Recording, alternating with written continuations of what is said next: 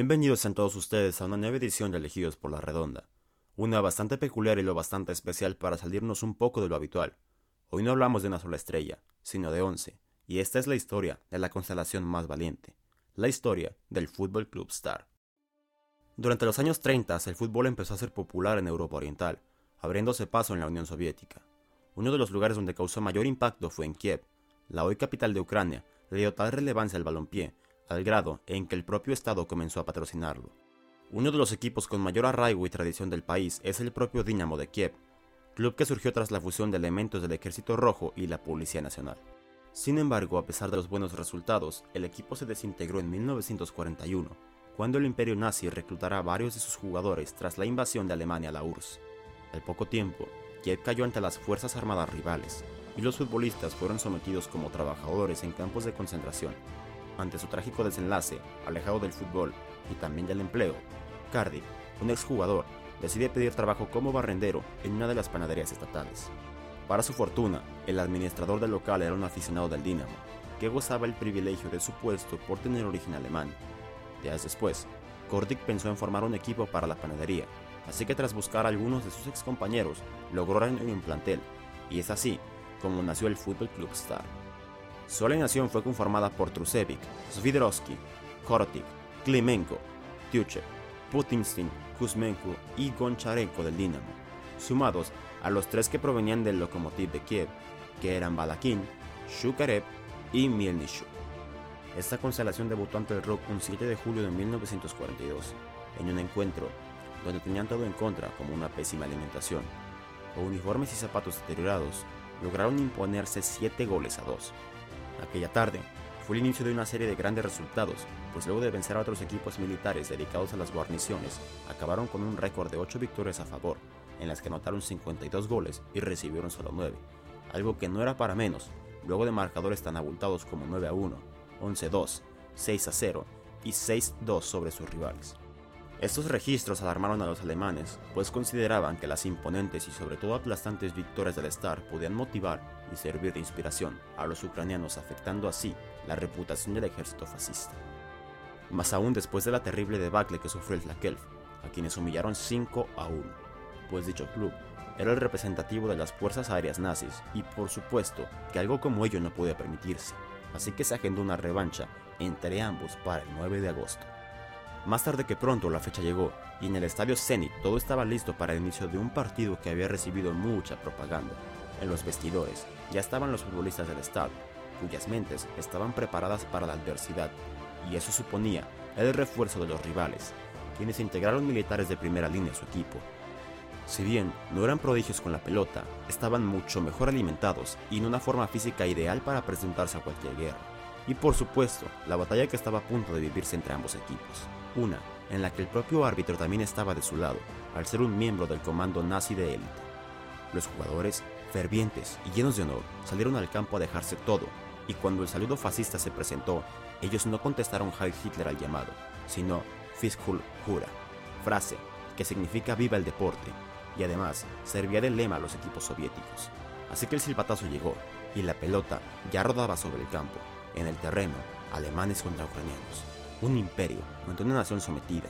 Las primeras acciones fueron aguerridas, pues hubo raspones y golpes, pero todos de los nazis hacia los soviéticos, y por supuesto, permitidos por el juez. Ni patadas en la cabeza o golpes sin balón fueron motivo de sanción, por lo que el Flakelf anotaba el primer gol del partido que los ponía en ventaja 0 a 1. Sin embargo, la respuesta no tardaría en llegar. Minutos después, Lestar le dio la vuelta gracias a un tiro libre que convirtió Kuzmenko y otro en una maniobra individual de Goncharenko. Cuando los alemanes se dieron cuenta, a pesar de tener todo a su favor, se habían ido al medio tiempo con una derrota de 3 a 1. Las cosas se estaban saliendo de su curso. Esto no era parte del guion. Aquel día estaba escrito como la tarde en la que los alemanes tenían su revancha, y ni siquiera con todas las ventajas estaba sucediendo. Por ello, un oficial se hizo presente en el vestidor soviético, y en medio de su parcial festejo por la victoria, interrumpió, como quien apaga una luz, y advirtió sobre las represalias que tendría una victoria de su parte por lo que la sentencia cayó como una losa sobre el equipo. La incertidumbre permeó a algunos jugadores. Sin embargo, los líderes del vestuario convencieron al resto sobre no arrodillarse ni ceder a una petición tan poco honorable, así que regresaron al césped con la moral aún más reforzada. Dos goles del Flakel empataron el juego ante un cansado equipo ucraniano. Sin embargo, pese a ser superados físicamente, no permitieron ser rebasados en espíritu y convicción. Así que con dos goles, el Start nuevamente se ponía en ventaja. Llegó el minuto 90 y corría la última jugada del partido, con un destino diferente para ambos. Quizá volvieran a verse en un campo, pero no sería en uno de fútbol, tal vez en uno de concentración, pues la sentencia estaba presente desde el descanso. Es aquí cuando Clemenco tomó la pelota desde la defensa y evade cada una de las líneas nazis, atravesando un campo minado, plagado de jugadores que lo pateaban en el camino, que lo golpeaban ante el descaro de un panadero comunista que tenía el atrevimiento de eludir su castigo. Los mismos jugadores que seguramente al finalizar el encuentro cobrarían por mano propia tal humillación. Cuando el ucraniano finalmente llega al manchón penal, regatea al portero y se postra con el balón en la línea de gol. Levantó su mirada y con un rostro lleno de pasividad e inocencia, acorde al más jovencito del equipo, contempló miradas llenas de rabia y sobre todo impotencia.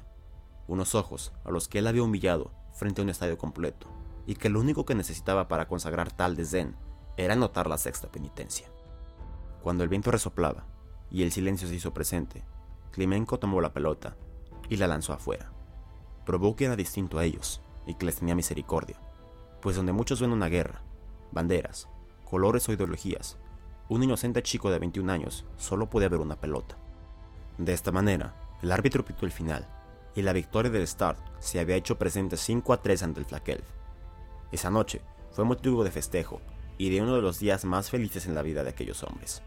Sin embargo, a la semana de aquel encuentro, los jugadores fueron llevados al campo de concentración en Sirets, donde se les dio un castigo lento y totalmente calculado, pues se les daban raciones de 150 gramos al día hasta morir de hambre. Aquel fue el destino de casi todos, pero no el de Climenco. El joven que una vez los humilló recibió un impacto de bala en su oreja, suficiente para provocarle un desangrado que le privó de vivir. Aquel que una vez tuvo piedad sobre el que le cargaba un fusil, había sido compensado de la manera más cruel.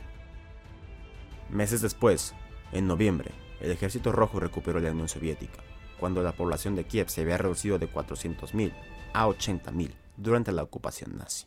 Y en medio de ese alivio, la gente no olvidó a aquellos hombres, aquellos que nunca decidieron agachar la cabeza ante un imperio, a los valientes que lucharon por el orgullo de su nación, a los resilientes que en medio de una guerra decidieron seguir haciendo lo que más les gustaba, y a aquel chico que una vez perdonó a su verdugo. Porque la gente prefirió no olvidar y decidió contarle al mundo la maravillosa historia de unos seres ucranianos, la historia del Fútbol Club Star y la tarde en que el fútbol venció al imperio nazi.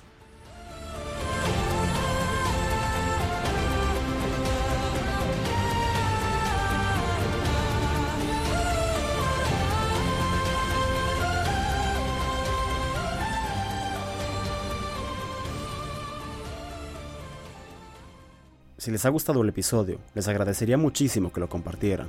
Recuerden que cada viernes sale un nuevo capítulo, y asimismo, me pueden seguir en redes sociales como arroba manuel blanco-11. En esta ocasión, ha sido todo, y nosotros nos vemos. Hasta la próxima.